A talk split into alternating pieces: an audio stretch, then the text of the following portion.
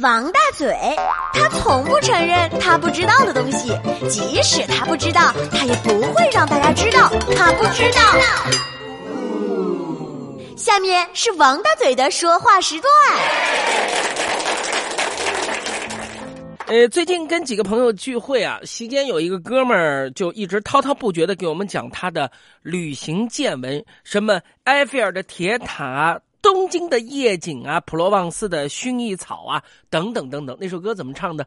我要带你去浪漫的土耳其，还要去那东京和巴黎，对吧？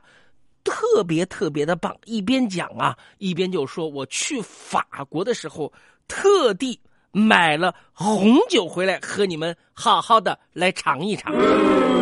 然后说这是从国外背回来的。原装的，价值不菲，让我们见见世面，喝喝正宗的，对吧？法国勃艮第地区的红酒。但是作为一个经常喝红酒的人，我还用他给我讲吗？更何况我们文艺广播当中还有一位高级品酒师张岩主任，经常给我们上红酒课。不是我吹牛。上课的时候，我都是认真学习啊！我能够轻易的分辨出三千块钱的红酒和一百块钱红酒之间的差别，知道吗？我在这儿也在广播电台当中告诉大家，分辨三千块钱和一百块钱红酒的这种秘籍是什么呢？就是三千块钱红酒有三十瓶，我根本就喝不完呐！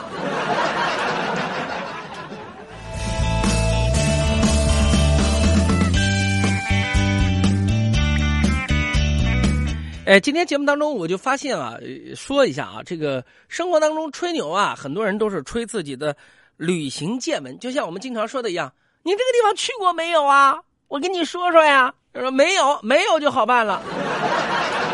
为什么呢？没有去过还不随你讲嘛，对不对？现在人们除了吹嘘这个旅行见闻啊，很多以外。最多的就是吹嘘自己的形象，你去想一想啊。那么大家现在一有时间，就要抓紧去什么创造双眼皮、苹果肌、马甲线、肱二头肌。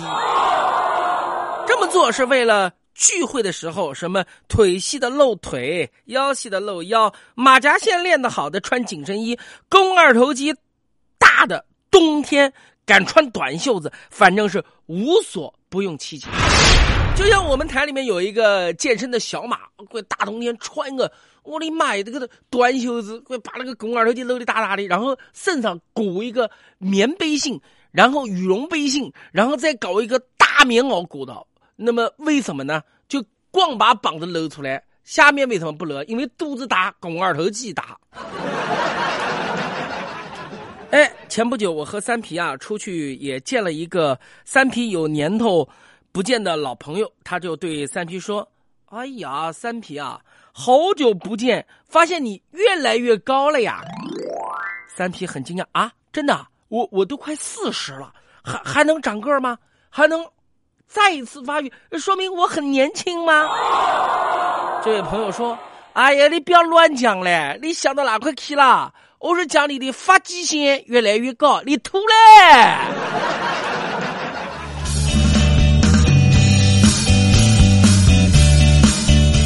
来想想看啊，说到吹牛啊，还有人吹嘘在家里面的家庭地位，比如说，工作这些年混得不错的，给家里面买房买车添置了不少的贵重物件说什么床是英国进口的，沙发是意大利真皮的，地板是德国实木的，洗衣机是日本全自动带消毒的，反正怎么奢侈怎么来。听着他们吹啊，我一般呢都。坐在旁边，默默的觉着自己怎么就那么穷呢？是不是？我怎么就买不起这些呢？老婆也跟我讲，一个月怎么就给家用这么点钱呢？正反省呢，他们就问我了：“王大嘴，你现在是文艺台著名节目主持人，非遗传承人，这么大个腕儿，一定没少挣钱吧？工作这么些年，给家里面添了什么大的贵重物品啊？”我从来不吹牛，所以我只能如实的回答。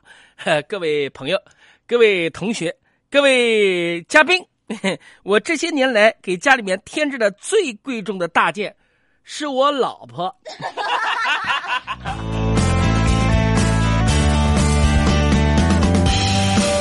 今天说了那么多吹牛，其实我这个人呢善于总结，我来给大家总结总结吹牛的定义啊。我把吹牛定义为吹吹牛啊是什么呢？是消遣性吹牛，是一种低碳环保的吹牛。它主要有三个特点。第一个特点是什么呢？第一个是费用低，男人碰到一起就是递烟、敬酒、喝茶，然后随时能够吹牛。不需要什么排场，酒桌上能吹，路边摊上能吹，公司的茶水间能吹，花不了多少钱的。第二，危害小，吹牛不管是对家庭还是对社会，对身体还是对精神，相比别的娱乐消遣方式，它的危害是最小最小的。你可以把它说成是一种科幻的幻想。那么第三就是没有后遗症。